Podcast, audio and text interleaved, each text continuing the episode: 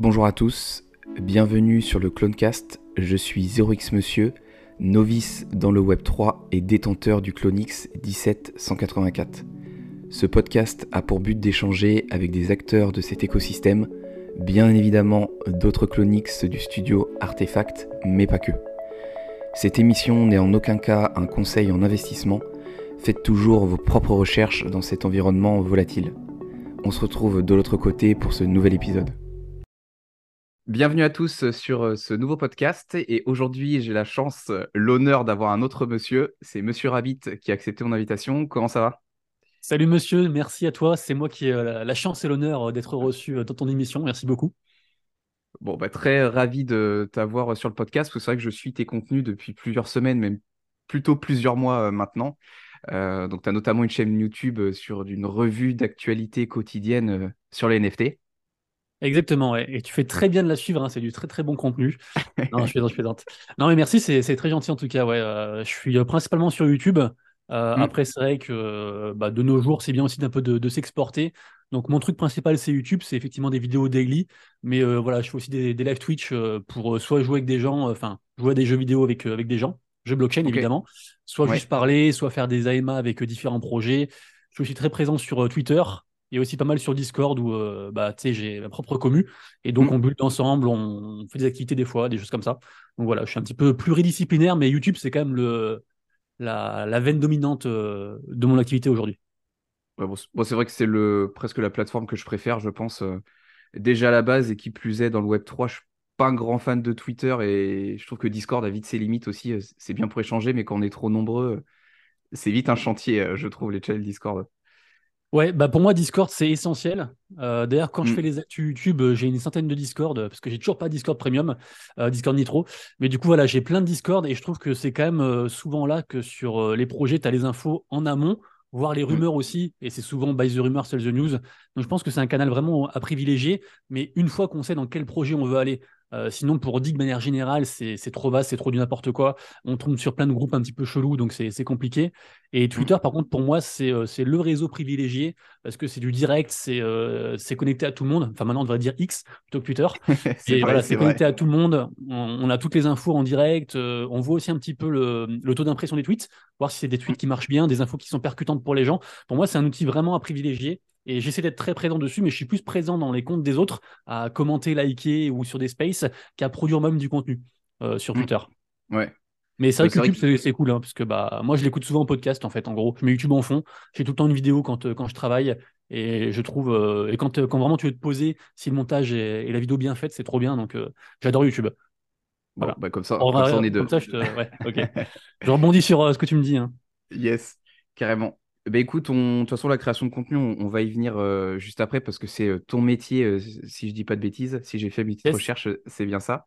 Et la, première, la première question que je voulais te poser, bah, c'était un petit peu de te présenter et savoir bah, comment tu étais rentré dans l'écosystème Web3. Est-ce que c'était par un projet crypto, par un, un, play to earn, par une collection NFT Ouais, et bah donc, monsieur Rabbit, 36 ans, malheureusement.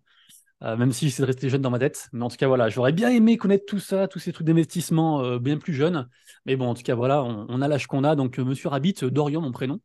Et ça fait effectivement là plus de deux ans que je suis full-time sur la création de contenu, donc principalement YouTube, même si j'ai commencé à la base en tant que gamer sur Twitch. Et, et en gros, mon parcours a été un petit peu, j'allais dire, chaotique. je suis un peu intéressé partout, j'ai touché à plein de trucs. Euh, j'ai été euh, libraire, je fais des études scientifiques, des études de lettres, enfin, je fais plein de trucs, plein de métiers différents. Dernièrement, j'étais policier. Et en fait, sur mes années de police euh, en police nationale, je me suis intéressé à l'investissement en commençant par les actions.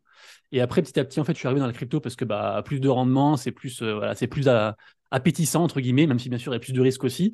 Et, les actions, c'était sur des entreprises, du coup, c'est ça? Ouais, ouais. ouais. ouais. ouais. Ouais, trading d'action, euh, enfin moyen long terme, un peu tout, un peu tout ça, tu vois. Pour, euh, en fait, j'avais pris conscience que l'argent que j'avais sur euh, mon compte bancaire, en fait, diminuait sans que je fasse mmh. rien, bah, par une magie assez obscure. Et, et, du coup, je me suis dit, bah voilà, où est-ce que je peux trouver euh, ne serait-ce qu'un truc euh, neutre ou juste je ne perds rien. Et du coup, j'étais parti sur un truc de base en mode voilà, le CAC 40, euh, si l'histoire se répète, au moins tu es tranquille. Et puis tu commences comme ça, puis après tu dis ah, mais en fait, quand même, taper dans des nouvelles entreprises, des trucs un petit peu récents, ça peut être sympa. Et de plus en plus comme ça, en fait, en allant de, de, plus en plus profondément, bah, j'ai pris plus de risques, j'ai investi plus et jusqu'à arriver dans les cryptos. Euh, et, comme je disais, en fait, euh, sur ma... j'ai fait, j'ai fait policier 5 ans. Et en fait, sur la dernière année, euh, bah, vu que j'étais aussi gamer, c'est le moment en fait où tout s'est un petit peu croisé dans ma vie. Et je me suis intéressé à d'autres jeux parce que j'avais plus le temps de jouer à mes jeux principaux. Et, c'était des jeux blockchain ou, ou, pas du non, tout? à la base, moi, j'étais sur. Bah, principalement, bah, j'ai commencé sur Dofus, mais sinon sur Teamfight Tactics. Je sais pas si tu connais, c'est l'auto-chess de League of Legends. D'accord. Euh, qui, marche très bien d'ailleurs. Hein. Il y a de l'e-sport euh, en mode pro, les gens en vivent et tout. Un truc qui marche très très fort. J'étais assez bon d'ailleurs là-dedans. Euh, Parce que League of Legends, c'est un peu le jeu qui a démocratisé l'e-sport ou qui l'a amené sur, une, sur une taille vraiment planétaire, j'ai l'impression. Ouais, ouais. Bah, il n'y a, y a, pas que lui, mais ouais, ils sont... il y a, y a 4-5 jeux comme ça, quoi. Mm. Et, en tout cas, ce jeu-là marchait très très bien. Et du coup, il y avait une petite audience et tout ça. Puis j'avais vu que bah, j'aimais bien le contact avec les gens, parler autour d'une passion. Et puis je suis un gamer depuis que je suis tout petit, notamment sur les jeux de cartes. Et du coup, voilà, je trouvais ça cool. Euh, sauf que ça prend trop de temps parce qu'une partie, c'était genre 40-45 euh, minutes. Et du coup, en fait, je suis arrivé à un croisement où euh, je voulais me réorienter, en fait dans, ma vie pro. Parce que bah, c'est un truc que j'ai fait très régulièrement. J'ai eu plein de métiers différents. Et au bout de 50 polices, je voyais les limites.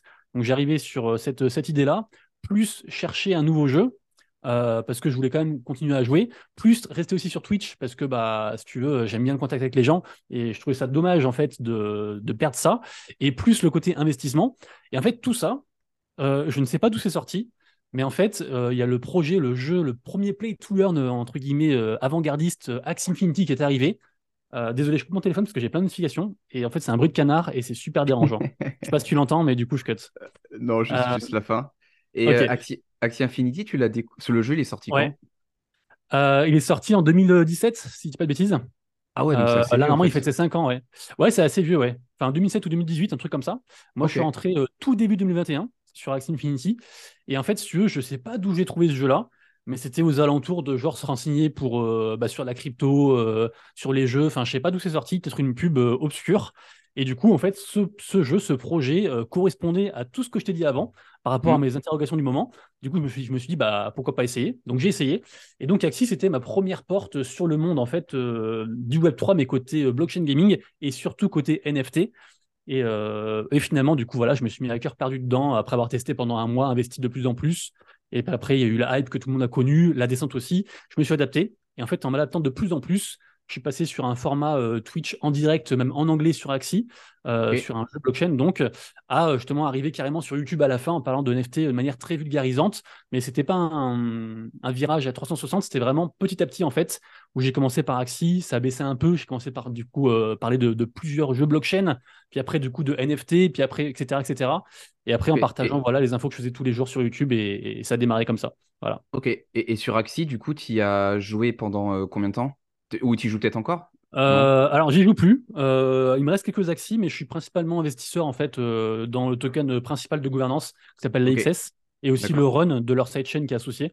J'ai pas mal de, de run parce qu'il y a des bons, des bons rendements et tout ça, puis j'aime bien, puis j'y crois dans, sur le très long terme. Mais par contre, j'y joue plus parce que ça prend trop de temps et qu'en fait maintenant c'est surtout un jeu de, de skill reward. Donc il faut, il faut vraiment passer beaucoup de temps, il faut euh, euh, grimper le, leaderboard, être dans les meilleurs et tout ça. Donc moi je connais des gens que je côtoyais à l'époque, euh, il y a deux ans, qui vivent de Axie et que de Axie depuis plus de deux ans. Donc c'est encore possible, mais ils sont très bons et ils ont développé aussi une communauté. Enfin voilà, ils sont, ils sont vraiment engagés dans le truc. Et moi, le problème de, de mon métier d'aujourd'hui, qui est, on va dire, vulgarisateur quotidien sur les, sur les NFT de manière très générale, j'ai malheureusement pas le temps en fait euh, de jouer ou d'aller dans les projets très profondément. Donc je mm. vois un milliard de projets. Je peux quasiment parler de tout et n'importe quoi, euh, que ce soit technologie NFT, les projets, les jeux, tout ce que tu veux. Je connais plein de trucs, mais en surface. Dès que tu grattes un peu, pas spécialiste d'un projet. voilà. Du coup, en général, quand j'investis dans un projet, actuellement, là, j'investis sur euh, justement, par exemple, les tokens de gouvernance ou les choses qui ne nécessitent pas trop en fait de, de comment dire, de, de faire des choses en fait, de tu vois. Hmm. Euh, si je, m'enseigne quand même dessus, mais tu vois, si ça me demande, je sais pas, de jouer deux heures par jour, euh, tu vois, je vais pas le faire. Possible, Alors que tu vois, la XS, par exemple, sur Axie, on peut en parler de ça. Euh, j'ai la XS qui est stackée sur la propre plateforme à eux, et du coup, en fait, juste je fais rien, tu vois. je le restack régulièrement, puis c'est tout, quoi, tu vois. Par exemple. Moi, je, je m'étais intéressé un, un peu au jeu. Moi, je l'ai découvert trop tard. euh, c'était fin 2021. Et déjà, les rendements, je crois que c'était plus du Ok. tout ce que c'était. Parce que le, tic- le ticket d'entrée, donc si j'avais bien compris, c'était des équipes de trois petits monstres, c'est ça? ouais, ouais. 3 Que NFT, tu, 3 petits monstres, ouais. ouais, et que tu peux reproduire et après tu peux louer des. Tu peux les louer, je crois. hein. Ouais, tu, tu pouvais aussi acheter des axis parce que ça coûtait assez cher à l'époque. Tu pouvais acheter des comptes, euh, enfin pardon, des axis. Euh, pour faire un compte euh, entier, entre guillemets, il en fallait trois. Et du coup, tu prêtais ce compte euh, à quelqu'un qui jouait à ta place parce que tu vas pas jouer 50 milliards de comptes. Et en ouais, échange, tu, euh, tu, tu partais d'un principe de, je sais pas, on fait 50-50 ou peu importe. Tu t'arrangeais avec la personne. Et du coup, tu récupérais des gains, des gains comme ça, en fait, de plein de petits comptes euh, auprès de joueurs, en fait, qui n'avaient pas la- l'argent pour investir dans les axis. Mais effectivement, fin 2021, c'était la pire période. Moi, je suis arrivé euh, au tout début de la montée. Donc, euh, d'ailleurs, j'aurais pu être presque mi- millionnaire même. Euh, alors, sous deux conditions. La première, c'est si j'avais vendu au top, ce que j'aurais certainement pas fait parce que personne ne vend au top. ça. Euh, et surtout, la deuxième, en fait, c'est que quand je suis rentré dans l'Axi, euh, si tu veux, moi, en, en tout, en fait, j'ai mis 10 000 balles, mais j'ai pas mis 10 000 balles le premier jour où j'ai découvert ça, en fait. Euh, Ouais, d'abord, j'ai j'ai pris, genre, je crois, deux ou trois semaines pour juste voir, en fait, un petit peu tous les jours ce que ça donnait. Après, j'ai investi sur, genre, une petite équipe. Et après, encore un mois après, j'ai investi plus. Mais si j'avais investi dès le premier jour où j'ai connu Axi, j'aurais pu être millionnaire après en vendant au top. Donc voilà. incroyable. C'est un petit Ouais, regret. euh, voilà. Après, euh, en vrai, voilà, j'aurais jamais vendu au top, euh, mais, mais en tout cas, voilà, j'aurais fait, j'aurais fait beaucoup d'argent. Alors qu'au final, j'en ai même perdu beaucoup avec Axi. Pourquoi? En fait, tu sais, tu parlais là de, de prêt de compte. Ça s'appelle du Ouais, scholarship, cette notion. ok. Et en fait, si tu veux, Axie était très connu pour euh, apporter, entre guillemets, du boulot, euh, aux- notamment aux communautés philippines. Euh, et euh, si tu veux, c'est des gens qui euh, gagnaient beaucoup d'argent grâce à Axie, beaucoup plus que ce qui était possible en fait dans leur vie de tous les jours. Et en fait, du Oui, coup, proportionnellement à leur niveau de vie, euh, Ouais, fait, ils gagnaient beaucoup avec le jeu, ouais. C'est ça. Et du coup, il y a une énorme commune en fait qui s'est créée euh, aux Philippines autour d'Axi, mais vraiment un truc de fou avec euh, limite des villages entiers qui jouaient que à Axi, parce que tu sais, ils n'ont pas d'ordi, mais ils ont tous des téléphones portables. Et le truc, c'est que du coup, euh, bah, moi, dans une vision un petit peu, j'allais dire, humaniste, Hmm. euh, je m'étais dit qu'en fait, Axi, même si j'avais conscience que ça durerait pas éternellement parce que les rendements étaient trop gros, je ne pensais pas que ça chuterait autant. Et du coup, je m'étais dit, bah, c'est pas grave si ça chute, parce que si tu veux, sur le très long terme, je serais quand même gagnant et c'est pas grave. Et du coup, en fait, j'avais plein de comptes euh, qui étaient joués majoritairement par justement des Philippins. Euh, j'avais pris un quart de francophones, puis trois quarts de Philippins. Et le truc, c'est que quand ça a commencé, euh, je me suis dit, OK, là, ça commence à descendre. C'est ce que j'imaginais. Euh, est-ce que je vends? Euh, Ce serait plus simple de vendre et pour être tranquille, parce que c'est beaucoup de gestion. Il fallait parler aussi en anglais tout le temps avec les mecs et tout, vérifier que les comptes étaient bien joués, euh, après les payer, etc. Euh, et du coup, je me suis dit, bah, peut-être ça peut être l'occasion de, de tout vendre. Le problème, c'est qu'en fait, tu vois, je recevais plein de messages en mode photo. Regardez, grâce à vous, on a acheté. À l'époque, je Ah m'appelais m'appelais Axirabit. Regardez, grâce à toi, Axirabit, on a pu acheter des médicaments, décider ça et tout. Et je me suis dit, bah putain, c'est trop cool quand même, parce que les mecs, du coup, ils jouent un jeu, ils gagnent de l'argent, moi j'en gagne aussi. Donc peut-être que je vais gagner moins d'argent euh, en gardant mes axes maintenant, mais c'est pas grave parce que bah, j'en gagnerai tout le temps chaque mois, tu vois. Et c'est comme si je te disais, voilà, est-ce que tu préfères gagner euh, 20K maintenant ou alors euh, 1K par mois sans rien faire pendant euh, 10 ans, tu vois. Au Hmm. final, ça peut être plus intéressant la seconde proposition. Donc je me suis dit, bah, c'est pas grave. Euh, Axi euh, va pas mourir du jour au lendemain. Je garde les mecs. Au moins, eux, ils sont contents. Moi, j'ai mon petit apport à côté. Et puis, et puis voilà, tout, tout est bien qui finit bien. Sauf que Axi a, a descendu beaucoup plus vite que prévu. Et du coup, au final, j'ai bah, viré personne, en fait, concrètement. J'ai attendu, en fait, euh, que, que, ça, que ça baisse de partout. Et c'est même eux, en fait, c'est à la fin qui sont partis et qui m'ont un peu mis, euh, entre guillemets, à l'envers. Parce qu'au final, tu vois, eux, ils étaient plus attirés par l'argent que par le côté joueur, ce qui se comprend hein, dans, ce, dans ce genre de pays, il n'y a pas de souci. Mais du coup, ils sont tous partis comme ça, plus ou moins du jour au lendemain. Et du coup, je me suis retrouvé avec euh, plus de joueurs, plein d'axis qui avaient beaucoup baissé. Euh, en Ouais, plus, ils plus les payer aussi ton pour bag, leur il dernier avait, mois et euh, tout, tu vois. Et ton voilà. bag, il avait, il avait perdu beaucoup de valeur. Du coup, si tu vendais, euh, t'encaissais une, euh, une perte Ouais. éventuellement. Bah du coup, euh, bah du coup, non, j'ai quand même gagné de l'argent avec Axi, mais Ouais. euh, j'aurais pu en gagner beaucoup plus en étant juste euh, froid avec mes investissements, sans parler du côté humain, et puis Ouais, si partir euh, vendu tes quand ça commençait à vendre, quoi. Quand, quand ça commençait à descendre, ouais. Ouais. Ok, ouais, si t'avais vendu, en fait, euh, à partir du moment où ça descendait, si tu les avais pas gardés, t'aurais Ouais. perdu moins d'argent, en fait. Ouais, c'est ça. Ouais, parce qu'en fait, ça a commencé à descendre, mais c'est pas descendu genre du jour au lendemain. Ça a pris beaucoup de temps, donc euh, on l'a tous vu venir plus ou moins. Euh, c'est Hmm. juste que euh, je pensais pas que ça descendrait aussi bas et que tout le monde partirait en fait, surtout. Parce que tu vois, je me suis dit, voilà, c'est pas grave si les mecs ils jouent euh, tout le temps, euh, bah tu vois, t'as quand même un petit truc euh, chaque mois, tu vois. Et du coup, je me suis retrouvé genre limite euh, du jour au lendemain avec euh, genre euh, 300 axis et plus personne qui joue. et du coup devoir tous les vendre parce qu'ils servaient à rien. Et du coup, moi-même, du coup, j'ai contribué aussi à faire baisser le floor price parce que j'avais mes actions à vendre qui, qui servaient plus à rien. Undercut. Euh. Et euh, ouais, voilà. Et du coup, du coup, voilà. Donc tout ça a fait qu'au final, j'ai perdu beaucoup d'argent. Mais quand je dis perdu beaucoup d'argent, c'est sur de l'argent que j'avais gagné grâce à Axi. C'est un manque à gagner, quoi. ouais, ouais, bah du coup, ouais, c'était un gros manque à gagner. Ouais. Ah, c'est vrai qu'il y a pas mal. Bon, je connais pas trop. là, on parle de 40K, un truc comme ça, hein, pour te faire une idée. Ouais, c'est des grosses sommes, surtout quand euh, moi j'ai un milieu très pauvre. Du coup, euh, mm. j'avais pas trop la conscience en fait de ce que c'était. Et du coup, euh, c'est comme ça. Après, on a tous des regrets. Hein. Puis c'est un peu comme on dit, tu vois, il faut un, cycle aussi pour apprendre. Et je ferai moins d'erreurs au prochain cycle, j'espère. Bah, c'est un, début du podcast pour préparer un petit peu aussi le bull run, si bull run il y a à partir de l'année prochaine. Et c'est vrai que j'ai pas forcément joué Axie, donc je connais pas toutes les mécaniques, mais j'ai l'impression qu'il y a quand même énormément de similarités à Stepen euh, c'est la même token économique. C'était même le mec de Stepan avait dit que. Et, ouais. un token euh, de gouvernance, ouais. Ouais, bah de toute façon, je crois que le... c'était à l'époque, c'était je crois le numéro 2 de Stepan qui avait dit que c'était en gros plus ou moins pompé sur, euh, sur la token économie en fait de Axie. Parce qu'à l'époque, ça marchait en fait, si tu veux. Le gros souci, le gros enjeu, c'est surtout en fait d'apporter d'utilité au token. Et ce qu'ils ont tenté de faire, mais le problème, c'est que quand tu es précurseur, bah, en fait, tu peux pas tout prévoir. Et eux-mêmes, en fait, ont trop grossi. Et finalement, même sans parler d'utilité, si tu prends n'importe quel projet crypto, même le meilleur du monde, euh, si le truc explose du jour au lendemain, mais beaucoup trop, en fait, euh, c'est anti, euh, je sais pas comment dire, mais c'est contre-productif. Parce que du coup, s'il est trop overvalue, en fait, il va, se, il va forcément s'écrouler. Et en fait, ça peut menacer le projet. Alors que si le projet était juste monté tranquillement, peut-être qu'il aurait pu perdurer très longtemps, tu vois. Et là, en fait, ils ont été un, petit peu victimes de leur succès. Et il y avait des gens, voilà, on a vu des fois des, images de, de fermes de téléphone euh, des gens qui investissaient euh, des millions en fait dans des axes et tout ça. Et en fait, c'était trop, tu vois. Et du coup, le côté utilitaire, en fait, ne pouvait pas rattraper en fait cette, euh, cette grosse hype qu'il y a eu. Alors que maintenant, Axie, c'est beaucoup plus. Hein. Franchement, Axie, hmm. là, c'est trop bien. Mais par contre, voilà, comme je disais tout à l'heure, il faut s'y intéresser et tout ça. Mais, mais là, c'est beaucoup plus Axie. D'ailleurs, aussi un petit peu comme Stephen, hein, avec leur prochain jeu, pas mal de choses. Ils commencent aussi à assassiniser. Ils sont toujours là, les mecs. Et euh, beaucoup de gens crachent sur Axie et sur euh, Stepen parce qu'il y a un peu ce spectre du Ponzi qui plane au-dessus, même si moi j'ai passé mon temps à dire que ce n'était pas des Ponzi.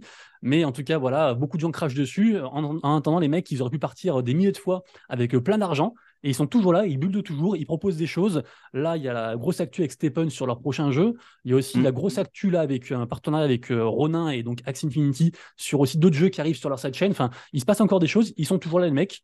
Et euh, du coup, euh, pour moi, c'est deux acteurs que, j'aime beaucoup. Voilà. Ouais, c'est vrai que ouais, il y a beaucoup de similitudes et ouais, bon, Stephen pourrait être impliqué dans le projet. Et moi, je vais marcher tous les jours, donc je connais bien le jeu. Mais c'est vrai que bah, il y a eu le, en fait, il y a les Chinois qui ont été bannis l'année dernière et comme c'était, enfin, ils représentaient une grosse communauté, ça a tout drainé aussi vers le bas et ça a été le FUD complet. Je, pensais même que le, jeu allait aller à la cave. J'ai dit bon, autant aller à zéro plutôt que de vendre, d'encaisser mes pertes. Mais au final, ça fait, ouais, ça fait quasiment un an maintenant, euh, peut-être un petit peu moins que le jeu est stabilisé. à voir ce qui se passe à l'avenir. Mais comme tu le dis, il continue de construire des choses. Et euh, bon, j'ai foi en le projet, en tout cas. L'avenir nous le dira, mais euh, c'est sûr que ça build toujours, alors qu'ils auraient pu partir avec la caisse fermée, comme beaucoup de collections, comme beaucoup de projets, et c'est pas le cas. Donc, c'est ça. Ouais. Bah il faut pas oublier qu'on est toujours en bien market et donc euh, mm. bah, les trois quarts des projets perdent de l'argent à l'heure actuelle. Hein. On a vu l'autre fois encore avec les chiffres de Binance qui sont tombés. Là, toutes les grosses boîtes qui sont là depuis le début du bien market ont perdu de l'argent en fait. Et c'est normal parce que bah, c'est cyclique et on s'y attend. Mais du coup, euh, ce qui est cool, c'est de voir que les mecs, malgré ça, ils sont toujours là. Et pour moi, du coup, euh, ça renforce la confiance. Et la confiance, c'est super important dans le Web3. Donc, tu vois, moi, Stephen et Axie, tu vois, j'ai confiance en eux, tu vois. Mm. Et Pourtant, je suis pas investisseur dans Stephen, tu vois. Ok. Ouais, et puis c'est même d'un point de vue euh, gestion d'entreprise, c'est assez logique, même que certaines choses soient pas délivrées maintenant, mais qu'on attende un petit peu plus d'euphorie euh, pour délivrer des choses et que ce soit que c'est mm. plus d'impact. Et euh, les mecs, ils, ils, dirigent aussi des entreprises. Le but d'une entreprise, c'est faire des bénéfices, donc il y a aussi des, des décisions rationnelles qui sont prises à ce niveau-là. Yes. Ok, ça marche. On est parti un petit peu en, live. non, mais ça m'intéressait de savoir comment le, jeu fonctionnait, parce que je n'avais pas creusé de plus que ça quand j'avais vu que fin 2021, c'était, euh, ça valait plus trop le coup. Donc, euh, ça, m'intéressait de savoir comment ça marchait. Et du coup, ce que tu me disais, c'est que Axie Affinity t'a amené euh, à la création de contenu. Alors, bah, non. parce que j'étais déjà sur Twitch. Pour moi, c'est la création de contenu. Ouais. par contre, ça m'a amené dans le monde des NFT. Et ça m'a amené justement à, comment dire, à, devoir m'adapter pour justement faire la création de contenu sur différentes plateformes euh, à partir de cette nouvelle, euh, de, ce nouveau monde entre guillemets, si tu veux. Donc c'est quand même une grosse porte. Mais par contre, la création de contenu, si tu veux, ouais, j'avais commencé euh, sur Twitch genre à peu près un an avant, un truc comme ça. Ouais, t'as plutôt. J'étais pas sur YouTube, j'étais pas, pas sur Twitter, par contre, j'étais vraiment que sur Twitch, quoi. Ouais, donc, tu as, plutôt divergé, ou tu t'es déplacé de Axie Infinity vers quelque chose de plus généraliste pour parler des NFT en plus global, ouais. Ouais, ouais. Ok. Et du coup, c'est à ce moment-là où tu as commencé à aller sur différentes plateformes euh, bah, Du coup, Axie, en fait, c'est sur, euh, de manière très générale, c'est sur Ethereum. Euh, mm. Enfin, ils ont une sidechain, mais c'est sur Ethereum. Et, et c'est vrai que Ethereum, c'est ce qui brasse le plus de, de volume. Donc, en général, les gens commencent souvent par là. Mais, euh, mais de la même manière qu'en fait, quand tu commences sur un play to earn, tu t'intéresses à plusieurs play to earn. J'ai connu la grosse vague play to earn, c'était du grand n'importe quoi, mais c'était marrant. Il y avait plein d'écosystèmes, notamment sur la BSC et sur Polygon aussi. Et euh, donc finalement, j'ai quand même trouvé des écosystèmes assez, assez vite de par les jeux en fait euh, auxquels je jouais.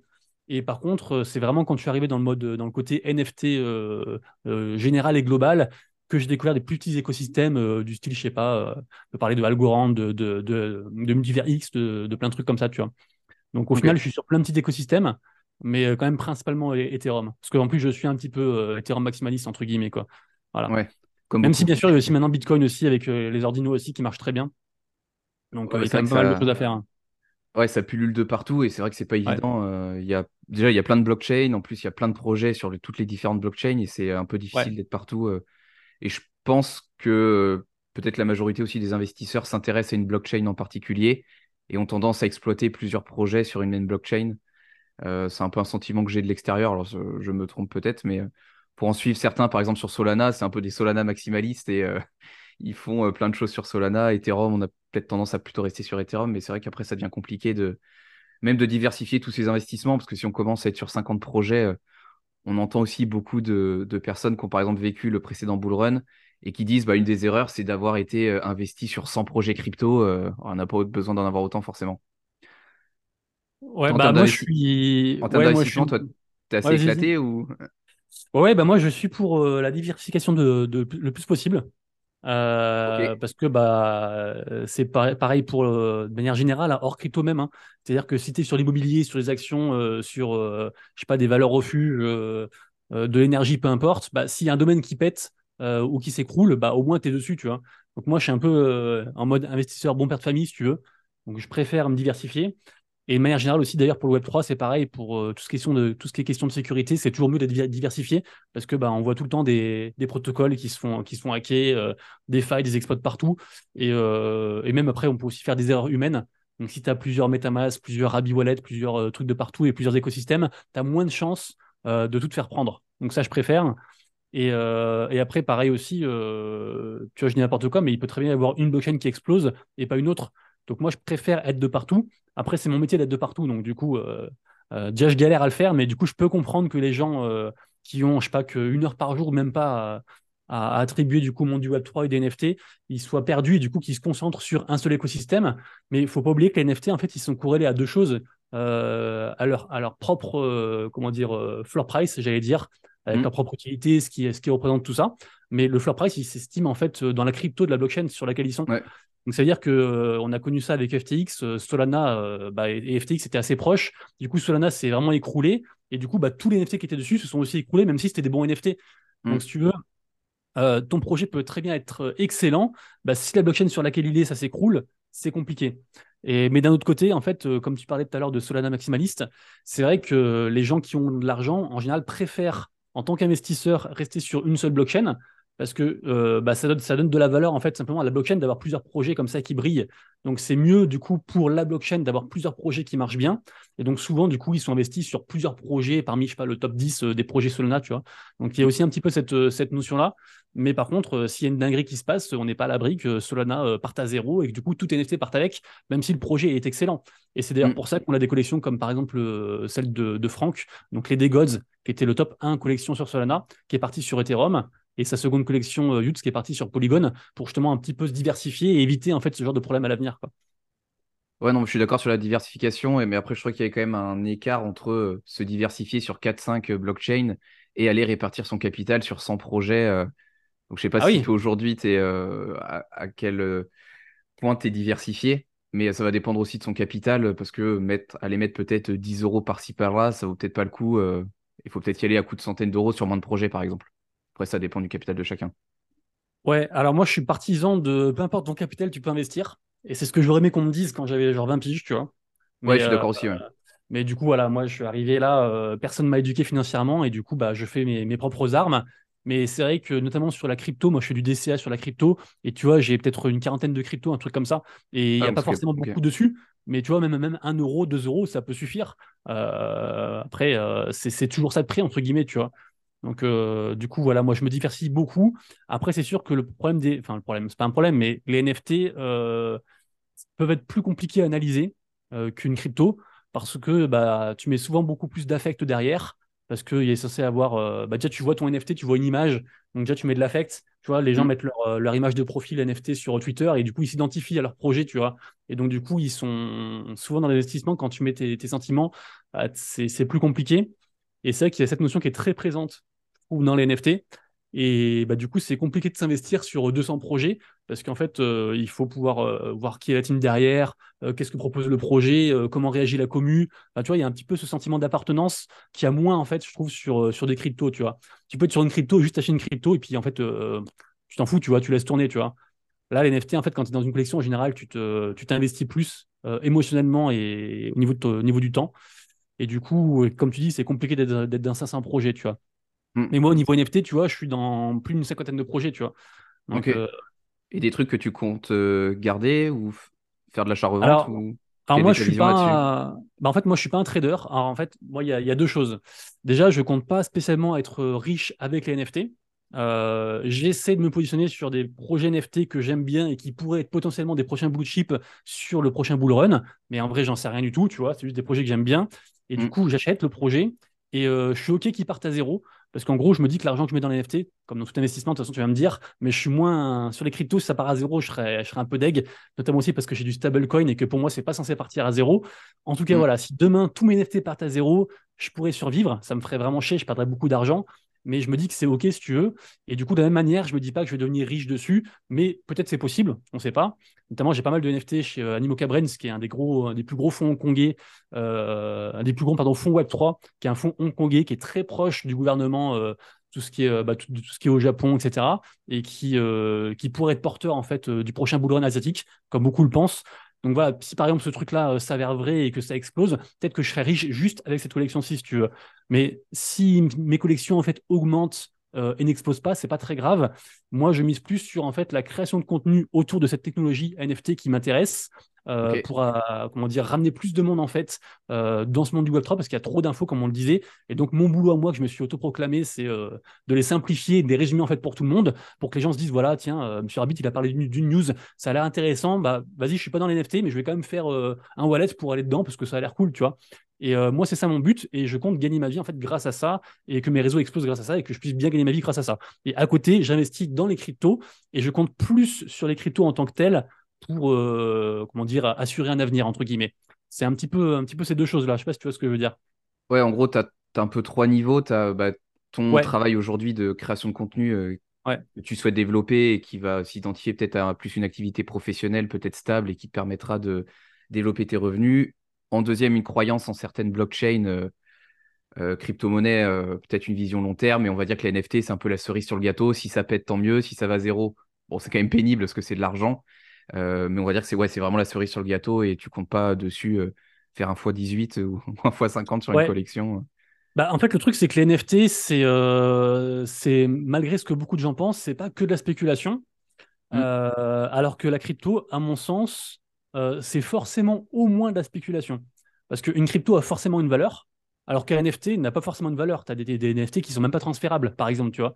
Tu as des NFT qui, euh, qui sont gratuits, euh, qui servent juste à jouer à un jeu, qui servent juste à se connecter à un truc sans filer tes identifiants. Enfin, en fait, le NFT, c'est vraiment une technologie, et moi, Mm. c'est cette technologie qui m'intéresse. Alors, bien sûr, euh, elle a la notion de propriété derrière elle, et du coup, tout ce qui est, du coup, comment dire, tout ce qui appartient à quelqu'un, du coup, peut être rétrocédé contre quelque chose. Donc, il peut y avoir une valeur, euh, si c'est pas un seul bon token, hein, évidemment.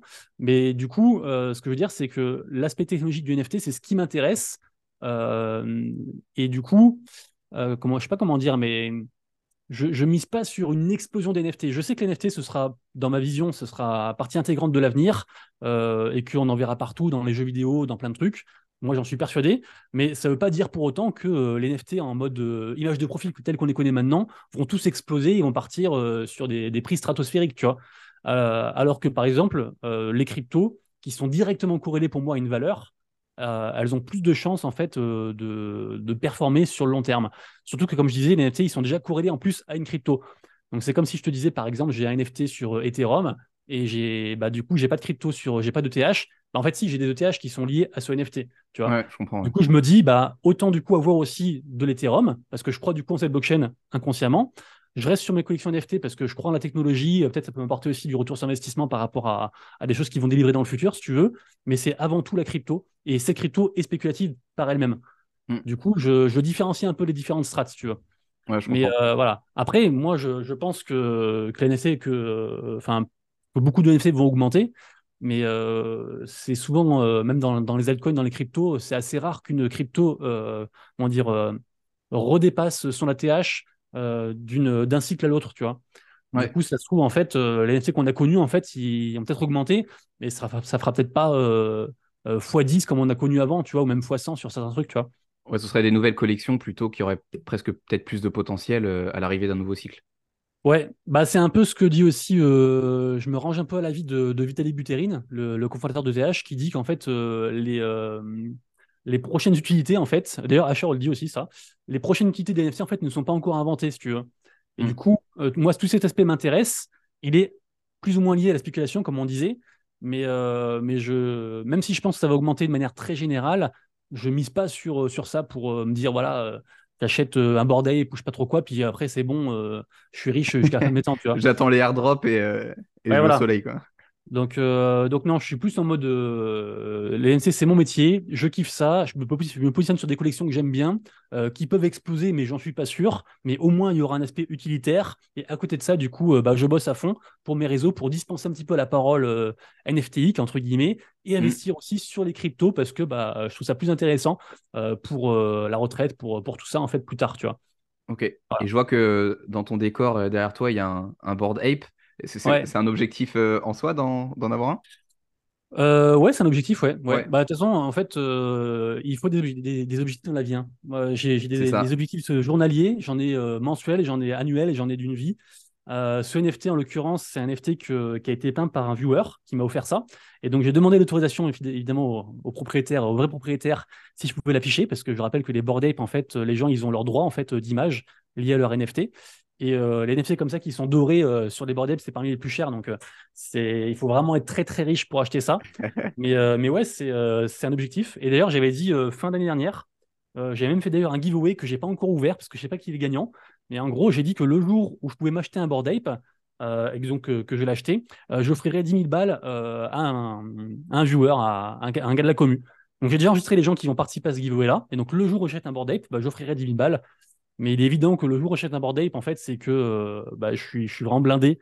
Et du coup, ça me fera plaisir euh, de, redonner aussi à la commu. Quoi. Sauf si la collection euh, va à zéro et ça peut. Mais, bah, alors, ça, du coup, c'est bah, tout est possible dans le Web3. Après, le truc, c'est que les board apes, ça symbolise quand même malgré tout bah, toute cette vague en fait NFT. Donc, de mon point de vue, si les NFT board ape vont à zéro, euh, limite, j'ai plus de taf euh, dans, un, dans, un, dans, un, avenir proche, en fait, si tu veux. Parce que du coup, mm. tout le reste irait à zéro potentiellement. Euh, Yuga Labs, c'est vraiment ceux qui gèrent les board apes, c'est euh, c'est vraiment le mastodonte qui brasse des millions, qui sont potes avec tout le monde. Vraiment, si ça va à zéro, c'est que, que le marché, c'est pire que compliqué, là. Donc, tout est possible, bien sûr, hein, mais, mais ça arriverait, pour moi, de mon point de vue, ça, ça arriverait tous les NFT qu'on connaît à l'heure actuelle à zéro. Mais vraiment. C'est vrai que le, oui, un peu peut-être, je sais pas si c'est un débat, mais euh, les OG, on va dire que c'est peut-être plus les CryptoPunks pour ceux qui sont dans qui sont dans les NFT, dans l'écosystème. Mais c'est vrai que pour Monsieur et Madame tout le monde, si on parle de NFT ou de PFP, en fait, ils vont penser au Board Ape parce que c'est ce qui a été le le mieux marketé euh, volontairement ou involontairement, mais avec euh, l'achat de Star, etc. courant courant 2021.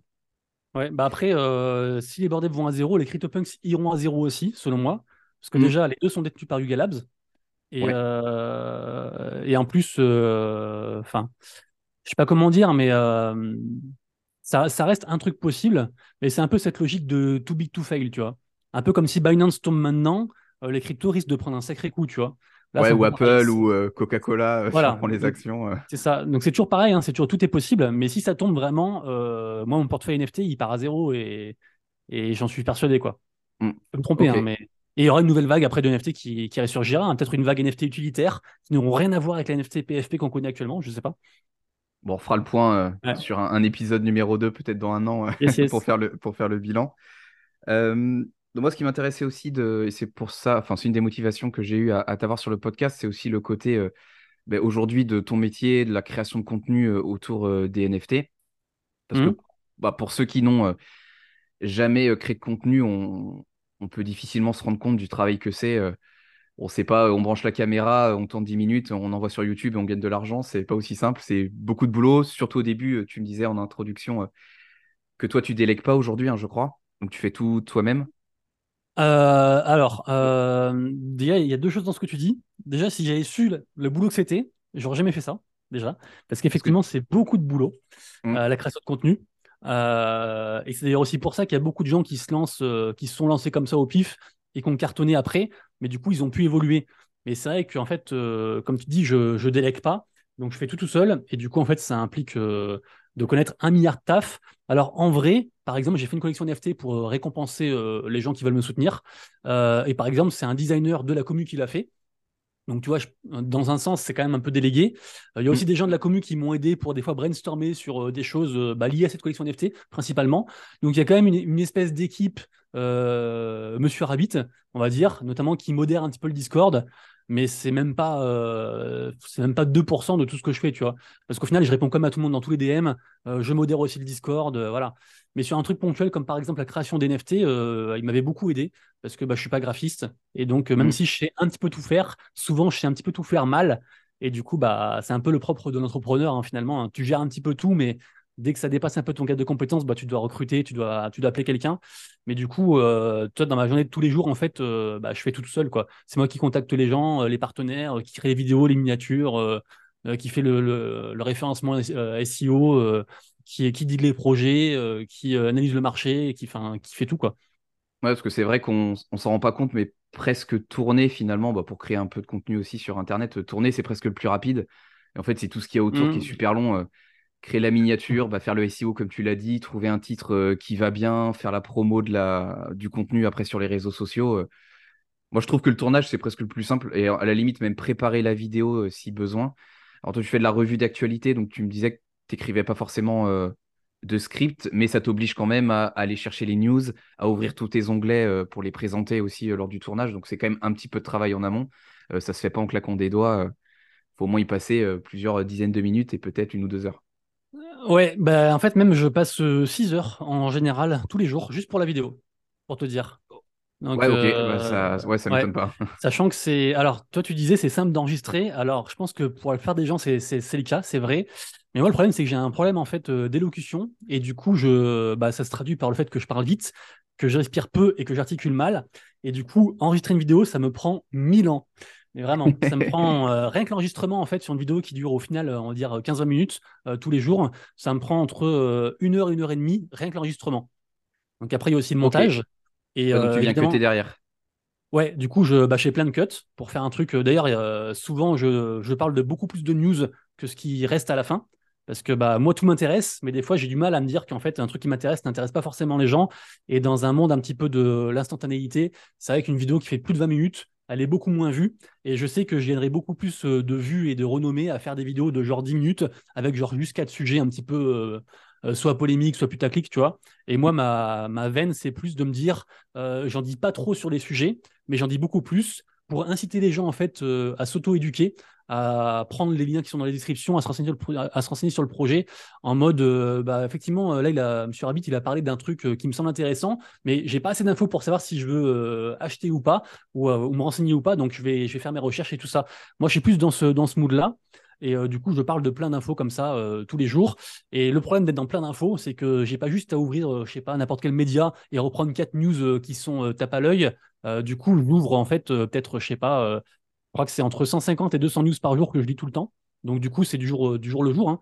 Donc en gros, je me lève le matin, bon, j'ai une morning routine, après je bosse, et du coup, quand je bosse, en fait, en gros, bah, je, je digue, enfin, je digue, je check entre 150 et 200 news, j'en garde une partie, après je record avec ces mmh. parties que j'ai gardées, après, du coup, je cut, je fais le montage, et après, du coup, bah, j'exporte sur YouTube, euh, je fais les mots-clés, les machins, la miniature, tout ça. Et après, je diffuse sur les différents réseaux.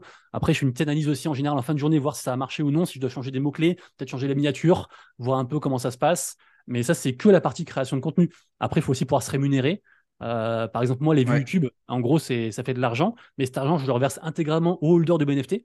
Donc, du coup, je compte pas dessus pour vivre. Du coup, je vis mm. principalement des partenariats. Du coup, il faut aussi rechercher les partenariats, les sponsoring, tout ça, euh, faire les calls, euh, répondre aussi à tout le monde en DM. Je fais aussi du consulting à côté aussi pour tout ce qui est Web3 de manière générale et NFT. Ça prend aussi du temps. Enfin, il y a plein de trucs. Après, il y a la partie aussi administrative avec bah, tout ce qui est URSAF, déclaration, machin, suivi des wallets, crypto, des trucs. moi aussi, j'investis, donc il faut aussi suivre ces investissements. Il faut aussi minter les projets que tu veux minter, se renseigner sur les projets que tu aimes toi, une statistique ta commune, proposer des choses. Enfin, il y a un milliard de trucs. Donc, c'est super intéressant.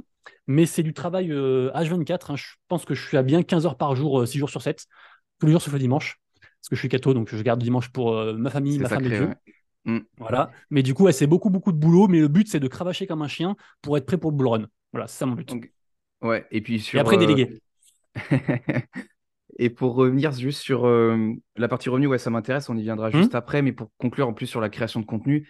Ouais toi, en plus, la difficulté que tu as dans ton format, c'est qu'en plus, c'est de la news quotidienne. Mmh et tu as aussi la pression du temps de la vidéo qui doit sortir à telle heure. Si tu as un problème technique, euh, j'imagine que tu dois commencer à transpirer et ça doit arriver. Donc ça, il y a ce côté-là à gérer qui est, qui, est pas évident euh, pour l'avoir vécu à, très petite échelle parce que je fais pas autant de contenu et je suis pas aussi proactif. Mais euh, bah, tu as, cette, as cette notion de temps et tu peux pas prendre d'avance parce que du coup, tu peux pas faire les vidéos. par exemple, tu peux pas te poser pendant trois jours et, et préparer 20 vidéos. En fait, c'est du quotidien. Ouais, d'ailleurs, euh, là pour le coup, tu vois, là il est 4h50 et j'ai pas encore sorti la vidéo. Alors tout est prêt, j'ai plus qu'à lire, enfin qu'à monter et tout ça, tu vois, qu'à enregistrer. Mais ouais, euh, en, général, dans l'idéal, euh, moi ce que je visais c'était que la vidéo soit prête genre entre midi et deux pour la pause des gens. Et comme ça, ils ont mm. la journée pour avoir les vidéos toutes fraîches. Euh, je parle aussi de projets qui sortent aujourd'hui, tu vois, donc ça peut être intéressant. Mais à chaque fois, en fait, il y a tout le temps des problèmes, il y a tout le temps un impondérable, ou alors il y a une nouvelle news qui sort. Du coup, ça me prend du temps pour la digue, voir si vraiment elle a un impact. Et du coup, au final, à chaque fois, elles sortent, euh, on va dire, vers 15-16 heures, euh, des fois plus tard. et plus ça sort tard, plus je dois les faire courtes. Sinon, les gens les voient moins. Parce qu'en fait, moi, si tu veux, vu que, en gros, l'algorithme de YouTube, il te push euh, quand tes vidéos sont un petit peu, euh, comment dire, euh, quand ton rythme est régulier, c'est un peu toujours pareil et qu'il voit que ça marche de plus en plus. Si mm. jamais je me mets à publier genre trois vidéos du jour au lendemain, l'algorithme YouTube en fait va me tuer. Alors que pourtant, les gens peuvent quand même les regarder si tu veux. En fait, ils aiment bien un petit peu la régularité. Et le truc, c'est que si je sors une vidéo qui fait une demi-heure le soir à 20h et que la suivante sort du coup le lendemain à midi et qu'elle dure 10 minutes, en fait, du coup, les, les vues se grappillent entre elles. Et en plus, l'algorithme YouTube, du coup, aime pas ça. Donc en fait, il faut que je fasse tout pour sortir à peu près le même format tout le temps, euh, à la même heure, tous les jours. Mais hmm. comme tu le disais, il y a tout le temps un souci, il y a tout le temps un truc. Ou alors, euh, ça peut être, je sais pas, un partenariat euh, qui, qui part en couille et du coup, il faut, il faut refaire un call parce qu'il y a un truc qui va pas. Ou alors, il y a une com qu'il faut rechanger, un truc. Enfin, il y a un milliard de raisons qui font qu'à chaque fois, c'est repoussé. Sachant qu'on n'a pas, on l'a pas dit, mais moi, j'ai la chance d'être d'être marié. Du coup, j'ai aussi une vie de famille. Et donc, j'ai beau passer 15 heures par jour sur mon PC à faire des trucs pour ma boîte, pour la création de contenu. Bah, des fois, tu as des impondérables aussi, tu vois. Donc en ce moment, j'ai pas mal d'impondérables et du coup, je m'absenter pas mal de, chez moi et tout ça. Et du coup, c'est parfois compliqué de tout gérer. Donc voilà, dans l'absolu, il faudra que ça sorte à midi. Mais dans la, dans la pratique, euh, la création de contenu, comme tu dis, c'est une remise en question tout le temps, c'est s'adapter tout le temps. Alors moi, j'adore ça, j'adore m'adapter, mais tu as quand même cette pression-là, tu vois, de se dire, ouais, il faut que ça sorte. Et euh, tu vois, moi, des fois, je, je me rappelle de vidéos que j'ai faites où ça a pris trois heures d'enregistrement parce que du coup, j'en peux plus. Mais tu sais, je continue parce que je veux absolument la sortir. Du coup, je bafouille encore plus. Ça devient n'importe quoi et tout. Ouais. Et du coup, tu as quand même cette pression-là. Euh, donc, c'est chaud. Donc, il faut bien s'organiser. Et moi, je suis pas quelqu'un qui. Euh, moi, je suis quelqu'un qui m'organise bien au niveau macro. Mais au niveau micro, tu vois, tout n'est pas régulé, tu vois. Euh, mm. En général, je fais plein de trucs en même temps. Je réponds à des gens pendant que je fais des vidéos. Je suis sur un stream. J'écoute un podcast. J'ai un autre stream ici. Enfin, tu vois. c'est vite le chantier. En général, je, fais, je fais au moins trois choses en même temps quasiment tout le temps pour euh, maximiser en fait mon temps d'apprentissage, euh, apprendre des choses aussi, des nouvelles choses. Et puis aussi, euh, ouais, bah, la journée fait que 24 heures, donc il faut pouvoir aussi enchaîner, tu vois. Donc voilà, en général, je reviens travailler le soir à partir de 22 h jusqu'à minuit, 1 heure du mat, 2 heures du mat, ça dépend, pour refaire des trucs derrière. voilà quoi. Des journées, c'est cool. Des hein. journées des journées bien remplies. ouais, vaut mieux aimer ce que tu fais parce que sinon, ce serait un peu lourd. Ouais, bah c'est oui, après c'est une passion, donc du coup, bah, quand c'est ta boîte, en fait, tu comptes pas les heures, tu vois. Et si vraiment ça foire ou que c'est plus une passion, peut-être que je changerai, peut-être que j'arrêterai. Mais tu vois, quand je reçois des messages, alors là, c'est plus compliqué parce qu'on est en bien market. En plus, les NFT, c'est une niche d'une niche. Et en plus, c'est l'été. Donc, du coup, j'ai moins d'interaction avec les gens. Les vidéos sont moins de vues. Et du coup, ça, c'est dur aussi pour un créateur de contenu de se dire on a l'impression qu'on recule. Alors que c'est juste que c'est pas une période propice et qu'il y a plein de raisons qui expliquent. Mais du coup, c'est vrai que quand je vois des messages de gens qui me disent euh, bah ouais, ça fait un an que je te suis ou un petit merci, un petit truc comme ça, en fait, ça booste énormément. D'ailleurs, c'est aussi pour ça que moi, quand je regarde une vidéo YouTube, je, laisse toujours un like et un commentaire parce que je sais le, revers du truc. Ouais, c'est super important. Euh, mais voilà, ouais. Mais ça a beau être un métier euh, passion, effectivement, c'est très prenant et ça prend le pas des fois aussi sur la vie privée. Mais je, suis très content et quand je vois justement les gens qui sont contents aussi, c'est ça qui te booste en tant que créateur de contenu. Euh, j'aurais mm. pu choisir une autre voie et faire de l'argent différemment autour du monde du Web3 et des NFT. Peut-être même mieux gagner ma, ma vie, vraiment. Euh, et euh, notamment, j'ai reçu des propositions euh, au tout début d'embauche, des trucs comme ça et tout, tu vois. Mais au final, j'ai préféré cette, cette voie-là. Donc, cette indépendance. Mais peut-être que ce sera encore même plus rewardant en fin de compte, tu vois, si, si la chaîne explose au bull market. Mais voilà, métier passion, je regrette rien, je suis content et merci aux gens d'être là. Bon, bah tant mieux, tant mieux, super.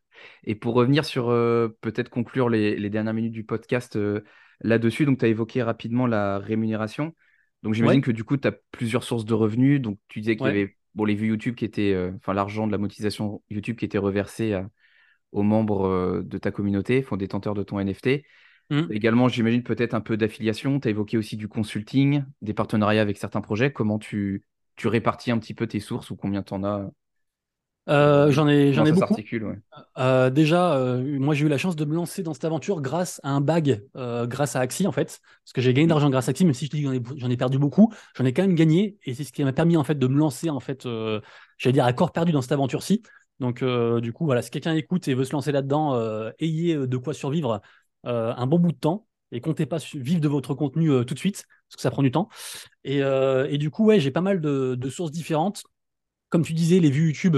Euh, c'est environ, euh, là, à l'heure actuelle, avec euh, une vidéo par jour qui fait entre 500 et 700 vues, puisqu'on est en période un peu compliquée, ça rapporte environ 100 balles par mois. Donc, c'est pas ouf. Et en plus, de toute façon, c'est reversé au holder. mais je me dis que si la chaîne explose et que ça fait 10 fois plus, bah, ce sera un cas donné au holder tous les mois, donc c'est cool, tu vois. Mais du coup, mm. je compte pas dessus. Même pire que ça, je paye de l'impôt dessus, parce que je paye 22% avec l'URSSAF. Donc déjà, il faut même le déduire en fait de, de mes revenus. sinon, il y a Twitter, ça rapporte rien. Parce que même s'ils ont fait une monétisation là dernièrement, il faut faire au moins 5 millions d'impressions par mois, ce qui n'est pas mon cas. Donc ça rapporte rien.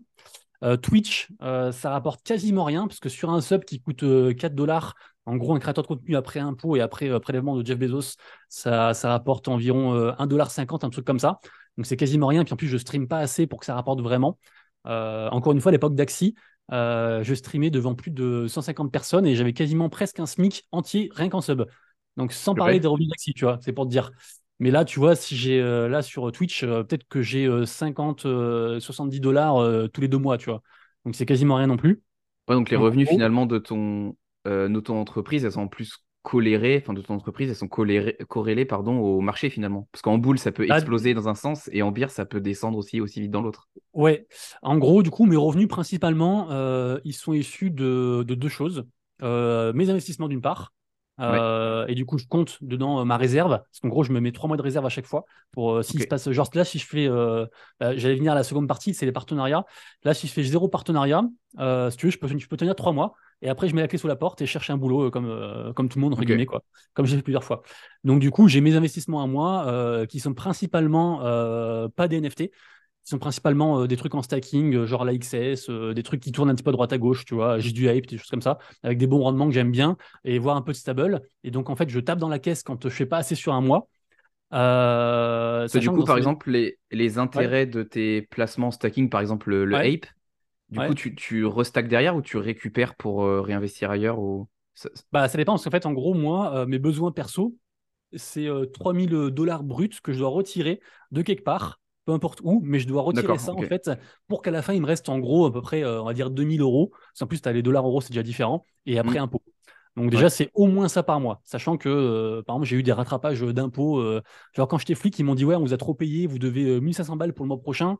après, on m'a dit, ouais, les impôts, tu as fait une erreur il y a deux ans, du coup, il faut repayer ça. Enfin bref, du coup, il y a aussi des fois des impondérables et comme toi et moi, en fait, des fois, on a des choses en plus à payer. Mais au minimum, il faut au moins que je retire 3000 dollars de crypto pour les récupérer sur mon compte. Donc après, moi, j'ai pas forcément la flat tax parce que, en gros, euh, si tu veux, quand tu as un projet de paye par exemple en USDT, euh, c'est donc indexé au dollar en fait. Du coup, tu n'as pas de plus-value là-dessus. Donc en fait, tu payes juste ta taxe euh, à l'URSSAF des sociétés si tu veux, mais tu n'as pas en plus encore 30%. Par contre, si je te parle d'investissement, par exemple, sur. Et du coup, tu, tu factures le projet, tu émets quand même facture une facture normale. Ouais, ok. Ouais, ouais, ouais. Ouais, de toute façon, je déclare tout, donc facture normale et tout. Puis après, je paye, je paye mes impôts derrière. Et après, je repaye d'ailleurs l'impôt sur le revenu. C'est la joie de la France, hein, on paye beaucoup d'impôts. et par contre, effectivement, si euh, on parlait de Hype ou de, ou de AXS, si je retire du AXS, du coup, euh, il faut que je regarde dans mes, dans mes comptes pour voir en fait la plus-value que je retire et après payer par contre pour le coup la fat tax. J'ai ces deux côtés en fait. J'ai le côté pro et le côté investisseur euh, perso. Parce que mon investissement perso, en fait, il n'est pas considéré en tant que pro. Mais dans tous les cas, comme je disais, il faut que je retire 3000 balles de tout ça, peu importe d'où ça sorte. Et donc, ah ça sort. Niveau compta, euh, tu as une bonne journée, voire deux jours ou trois jours de boulot par mois, là. Bah, en fait, ça dépend.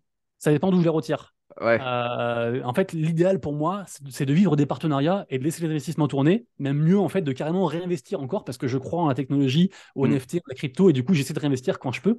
Mais du coup, l'idéal, c'est que voilà, sur un très bon mois où j'ai pas mal de partenariats, bah, si tu veux, ça peut même me rémunérer à 100%.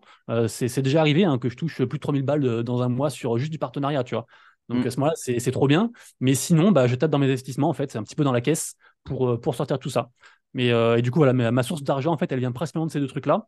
Et euh, le consulting que je fais, si tu veux, je demande alors 70 balles de manière générale, dollars en plus, ou alors 50 si les gens sont holders.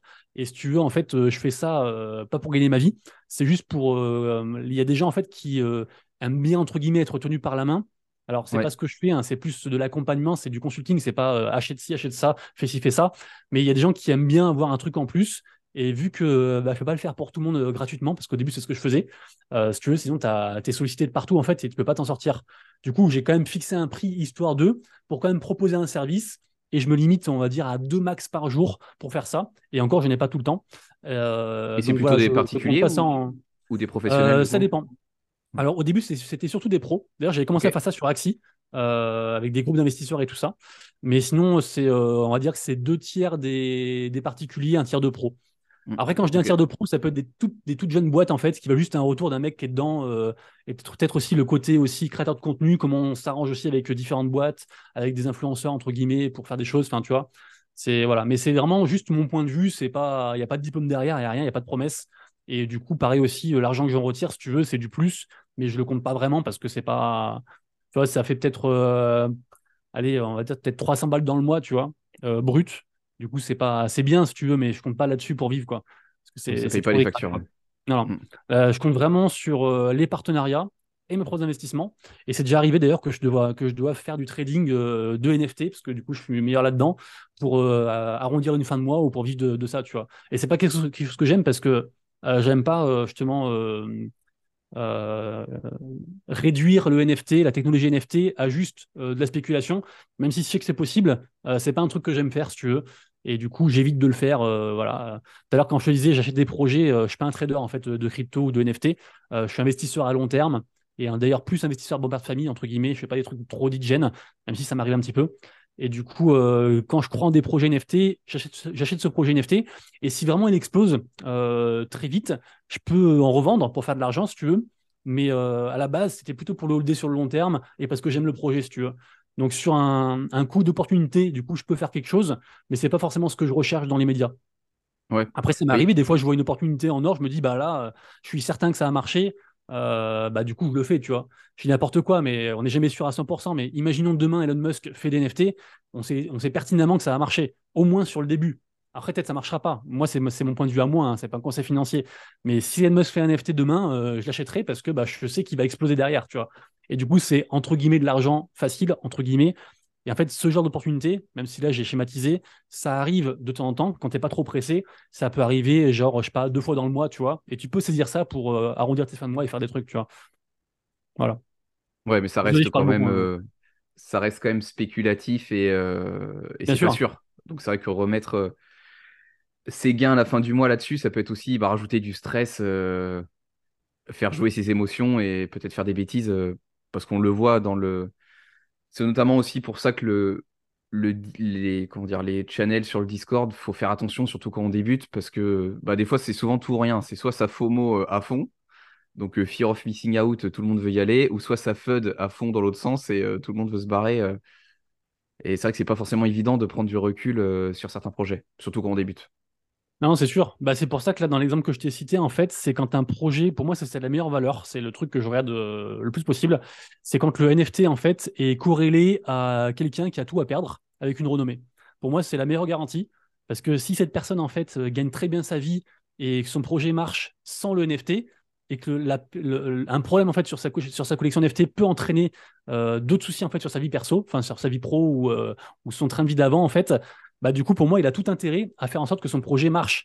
Et il peut pas non plus euh, se calmer du jour au lendemain parce que bah, sinon ça va être entaché, tu vois, sa réputation. C'est pour ça que je prenais l'exemple de Elon Musk. Mais par exemple, moi j'adore investir sur des collections qui sont des deuxièmes collections, une très grosse collection NFT qui marche très bien depuis des années. Et du coup, avec des holders qui sont là derrière et tout, et qui push le truc, tu vois. Parce que je me dis qu'en gros, si vraiment ils font trop de la merde, euh, après, c'est pas tout en vrai. Hein. Par exemple, on a l'exemple de Hazuki là, euh, qui a fait de la grosse merde, et du coup, qui a entraîné un petit peu aussi la première collection. Mais de manière générale, quand, quand j'investis sur des secondes collections, euh, ça se passe trois, trois, fois sur quatre, ça se passe très bien, quoi. Ok. Au, moins sur un court terme. Après, c'est ma, mon point, c'est ma vision à moi et mon expérience à moi. Hein. Et comme tu dis, c'est pas vrai pour tout, et il y a quand même d'autres choses aussi à, à, checker. Hein. Il n'y a pas que ça, mais ouais. Ok. Mais voilà, mais quand je, quand je, fais du trading ou quoi, c'est ce genre de collection que, que, je vise en gros. Quoi. Tu vois ouais, qui sont déjà un peu plus solides et euh, un peu moins degen, on va dire. Euh, ouais. Pour assurer un peu plus ses arrières. Ouais, c'est ça, ouais. Ok, ça roule. Euh, bah, écoute, on va arriver à la fin de, de l'épisode. La dernière question que je voulais te poser, c'est quelle était ta vision, on va dire, à court, moyen terme, donc à horizon un ou deux ans, que ce soit même sur le marché ou sur ton activité? Notamment, bah, tu as l'air de mettre quand même beaucoup d'espoir sur un, éventuel euh, nouveau bull run à build bah, ta, chaîne euh, YouTube, tous tes autres mhm. réseaux sociaux, en l'espoir que demain, euh, bah, ça pète et que tu puisses vivre encore mieux de, bah, de ta création de contenu et de ton activité professionnelle. C'est mhm. quoi ta vision un peu là-dessus Tu es assez serein sur, sur un prochain bull run? Comment tu vois les choses? Alors moi, je suis partagé parce que. et, juste avant, et juste avant, t'as connu le précédent ou pas? Non ouais, toi non plus, ouais. Moi, c'est pareil. Donc, euh, donc, ouais, je suis, euh, je suis partagé parce que. Euh, enfin, je l'ai connu, je l'ai connu de nom, vite fait, tu vois, mais je l'ai pas connu vraiment connu. Tu pas vécu, ouais. non, je l'ai observé, si tu veux, mais j'étais pas dedans vraiment, quoi. en fait, j'ai deux visions. Parce que déjà, j'ai un âge, bah, j'ai 36 ans, comme je te disais, et, et en plus, je suis marié depuis peu et euh, je compte avoir des enfants. Et je pense que quand euh, tu as des gens qui reposent sur toi, ta vision aussi change. Alors que quand tu as 20 piges, tu te dis, bah, c'est pas grave, vas-y, je me mets dedans et ça plante, si ça rate, c'est pas grave, tu vois. Et du coup, j'ai quand même un petit peu cette pression euh, qui va s'installer de plus en plus. Et mmh. donc, il faut quand même que je puisse aussi bah, assurer un minimum, parce que bah, c'est bien beau d'avoir une passion et de faire des choses, mais il faut quand même pouvoir délivrer derrière et assurer le truc. Donc, en gros, là, euh, moi, j'ai même plus ou moins un accord euh, tacite avec, euh, avec ma femme, où justement, là, je cravache comme un chien pour être plus tranquille pour le bull run, que j'espère, du coup, on va dire, arriver après, un peu après le halving, on va dire fin, fin 2024, et notamment aussi avec une, j'espère, une grosse vague aussi au niveau NFT. et je pense que, ça c'est mon avis perso, que le tout viendrait d'une grosse impulsion asiatique notamment avec des hubs comme Hong Kong qui bossent beaucoup, euh, aussi un petit peu tout ce qui est Émirats aussi, mais, euh, mais il y a quand même beaucoup de gens, autres que l'Europe, qui taffent de fou sur les nouvelles technologies, sur euh, les métavers, sur les NFT, sur la crypto, tout ça. Et du coup, pour moi, tout va un petit peu arriver en même temps. Et en même niveau gaming, qui a un moteur formidable en fait pour l'adoption de masse, parce qu'il y a plein de gens qui jouent. Euh, on voit des, technologies nouvelles arriver comme euh, les wallets invisibles ou quoi. Et en gros, il y a plein de gamers qui vont se mettre à jouer à des jeux NFT sans savoir que c'est des NFT. Et pour moi, en fait, tout ça, ça, coïncide et c'est en train d'arriver pour justement euh, ce fameux halving du bull run, mmh. du, Bitcoin. Et ça ferait beaucoup, ça fait quand même beaucoup de narratifs qui me font croire du coup en cet aspect-là. Donc du coup, je crois à ça. après, je suis un éternel optimiste, donc je crois et j'ai envie d'y croire et sûrement que j'ai un billet euh, parce que bah, je veux y croire, tu vois, donc je fais aussi tout pour que ça marche. Après, voilà, il faut quand même être. Euh, il faut quand même, comment dire, euh, si, j'étais persuadé que ça marcherait, que, que ça arriverait pas, en fait, je ferais pas ça, tu vois.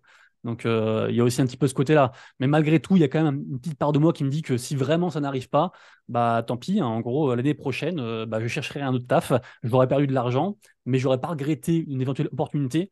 Et comme je te disais tout à l'heure au début de la vidéo sur mon parcours, j'ai eu pas mal de, j'ai eu trois ou quatre CD différents.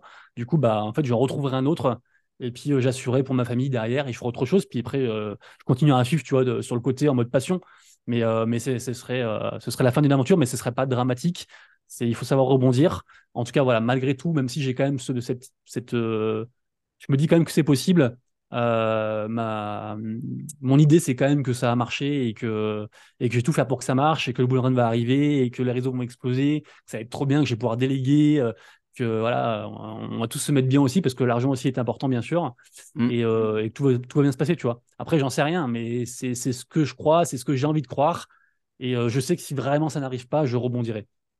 Oui, puis le message qu'il faut faire passer, c'est de ne pas avoir de regrets, essayer, euh, ton argent, ça va, ça vient et au moins on se posera pas la question dans 30 ans et si jamais j'avais lancé cette chaîne ou si j'avais fait ça, qu'est-ce qui se serait passé? Au moins tu le fais, bon ça marche, ça marche pas, de toute façon on réussit pas tout. Hein.